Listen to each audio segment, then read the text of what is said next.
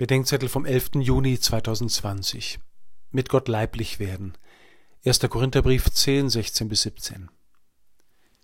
In fast allen Religionen geht es auf verschiedene Weise darum, dass der Mensch sich der Gottheit oder dem Göttlichen anvertraut und so das Irdische auf das Göttliche hin übersteigt.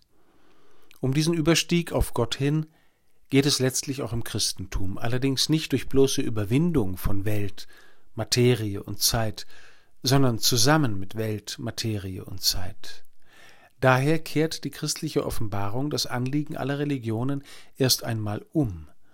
Gott wird Mensch, damit der Mensch göttlich wird. Gott nimmt irdische Gestalt an, ohne aufzuhören, Gott zu sein.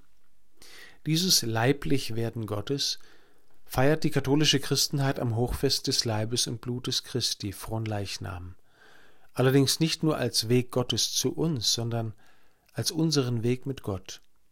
In Christus nimmt Gott unseren menschlichen Leib an, damit wir teilhaben am Leib Christi und miteinander Leib Christi werden, konkret und erkennbar in der Eucharistie und in der Kirche, herausgerufen von seinem Wort, versammelt um die Nachfolger der Apostel, genährt durch das Brot, das sein Leib ist, bevollmächtigt und gesandt von seiner Liebe zu den Menschen.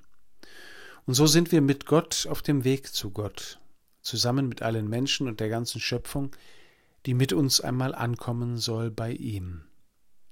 In der Malteserkommende Ereshofen sprach mich mal ein Mann nach der heiligen Messe an. Er sei aus dem Osten und nicht katholisch, aber ein Moment im Gottesdienst habe ihn zu Tränen gerührt. Als ich sah, wie sie die Gefäße gereinigt haben, so dass kein Tropfen und kein Krümel verloren geht, da habe ich verstanden, da ist Gott.